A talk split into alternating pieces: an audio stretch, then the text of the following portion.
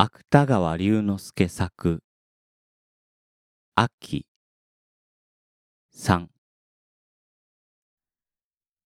信子はその翌年の秋、社名を帯びた夫と一緒に、久しぶりで東京の土を踏んだ。が、短い日限内に果たすべき用向きの多かった夫は、ただ彼女の母親のところへ来て早々顔を出した時のほかは、ほとんど一日も彼女を連れて外出する機会を見出さなかった。彼女はそこで妹夫婦の郊外の新居を訪ねる時も、深海縮みた電車の終点からたった一人車に揺られていった。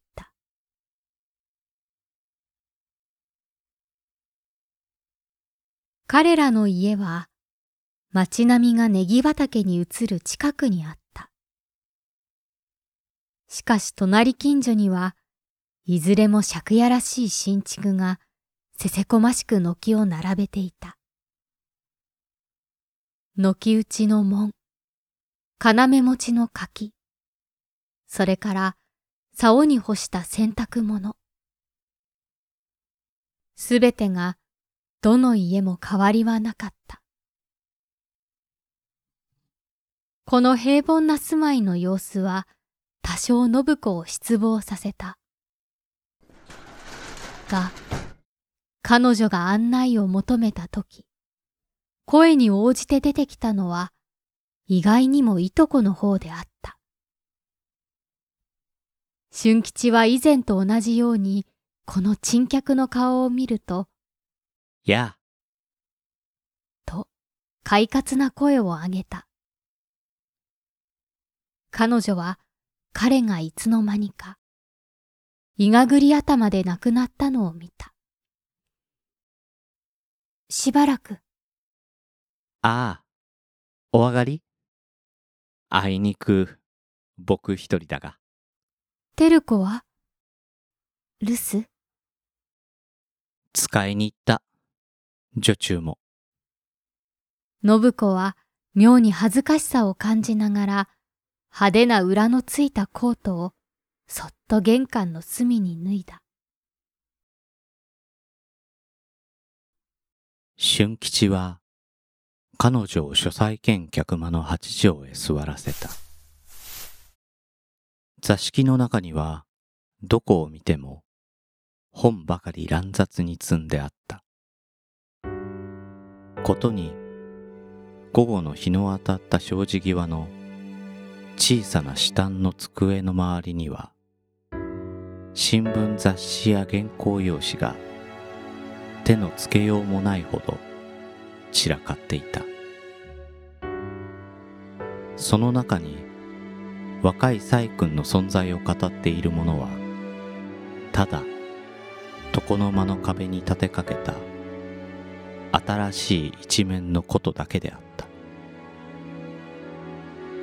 信子はそういう周囲からしばらく物珍しい目を離さなかった。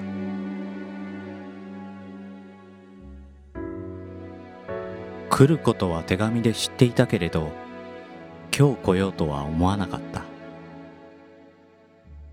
俊吉は巻きタバコへ火をつけるとさすがに懐かしそうな目つきをした。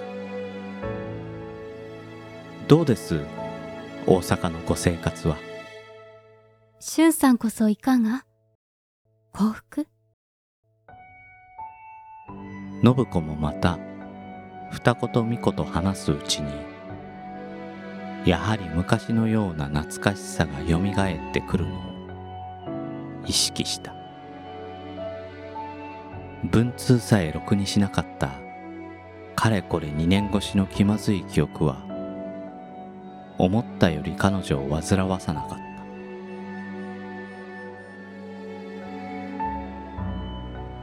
彼らは一つ火鉢に手をかざしながらいろいろなことを話し合った。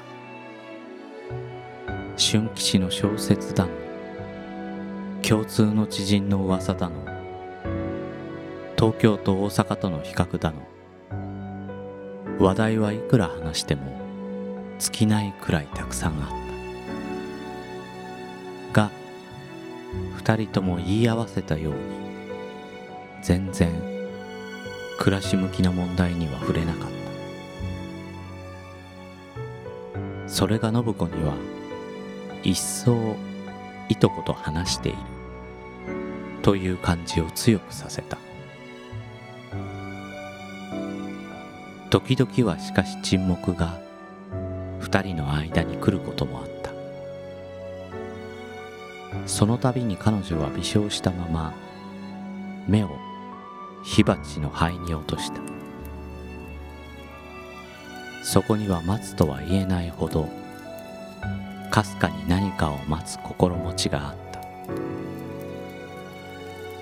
すると恋か偶然か俊吉はすぐに話題を見つけていつもその心持ちを打ち破った。彼女は次第にいとこの顔をうかがわずにはいられなくなった。が彼は平然と巻きタバコの煙を呼吸しながら格別不自然な表情を装っている景色も見えなかった。そのうちに照子が帰ってきた。彼女は姉の顔を見ると手を取り合わないばかりに嬉しがった。信子も唇は笑いながら目にはいつかもう涙があった。二人はしばらく俊吉も忘れて、去年以来の生活を互いに尋ねたり尋ねられたりしていた。ことに照子は生き生きと血の色を頬に透かせながら、今でも飼っている鳥のことまで話して聞かせることを忘れなかった。俊吉は巻きタバコをくわえたまま満足そうに二人を眺めて相変わらずニヤニヤ笑っていた。そこへ女中も帰ってきた。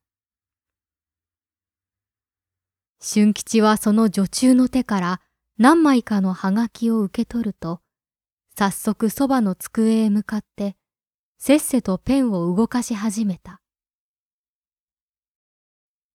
照子は女中も留守だったことが意外らしい景色を見せた。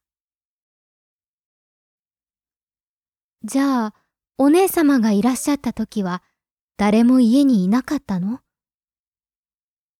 ええ、俊さんだけ。信子はこう答えることが平気を強いるような心持ちがした。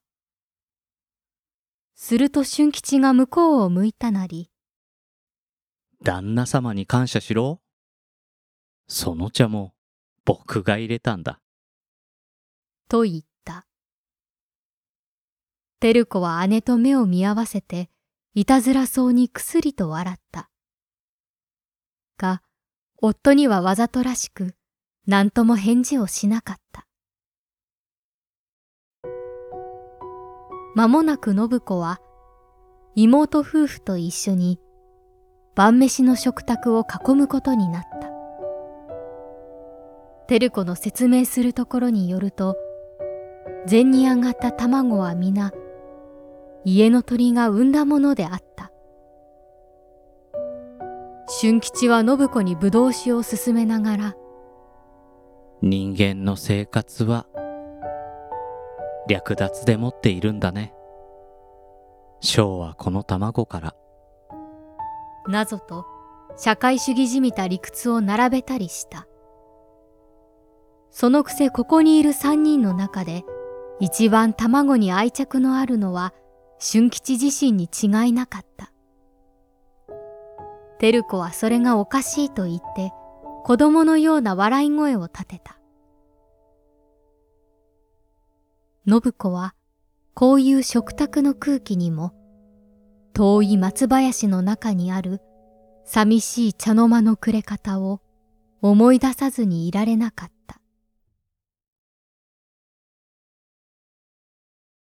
話は食後の果物を荒らした後も尽きなかった。美水を帯びた俊吉は夜長の伝統の下にあぐらをかいてさらに彼一流の詭弁を浪したその弾論風発がもう一度信子を若返らせた彼女は熱のある目つきをして私も小説を書き出そうかしら。と言った。するといとこは返事をする代わりにグールモンの稽古を放りつけた。それはミューズたちは女だから彼らを自由に虜にする者は男だけだ。という言葉であった。信子と照子とは同盟してグールモンの権威を認めなかったじゃあ女でなけりゃ音楽家になれなくって？アポロは男じゃありませんか？照子は真面目にこんなことまで言ったそのいとまに夜が更けた。信子はとうとう泊まることになった。寝る前に俊吉は縁側の雨戸を一枚開けて寝巻きのまま狭い庭へ降りた。それから誰を呼ぶともなく、ちょいと出てごらん。良い月だから。と声をかけた。信子は一人彼の後から靴脱ぎの庭下駄へ足を下ろした。足袋を脱いだ彼女の足には冷たい露の感じがあった。月は庭の隅にある痩せかれたヒノキの梢にあった。いとこはそのヒノキの下に立って薄明るい夜空を眺めていた大変草が生えているのね信子は荒れた庭を気味悪そうにおずおず彼のいる方へ歩み寄ったが彼はやはり空を見ながら十三夜かなとつぶやいただけであった。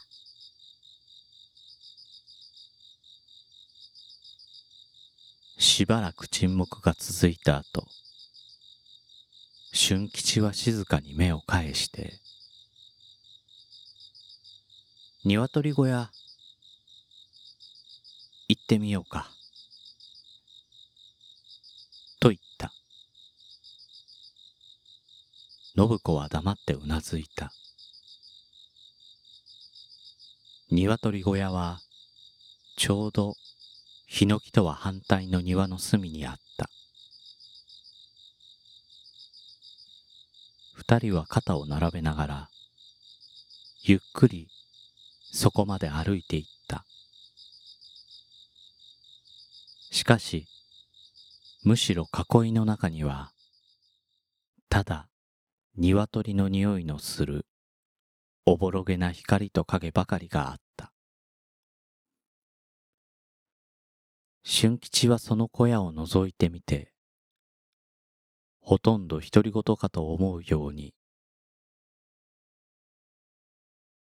寝ている、と彼女に囁いた。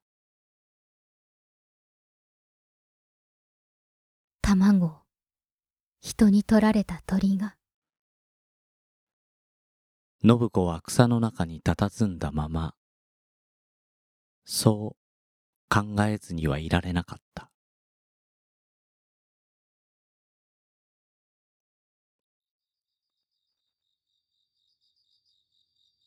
二人が庭から帰ってくると、テル子は夫の机の前に、ぼんやり伝統を眺めていた。青い横ばいがたった一つ、傘を張っている伝統を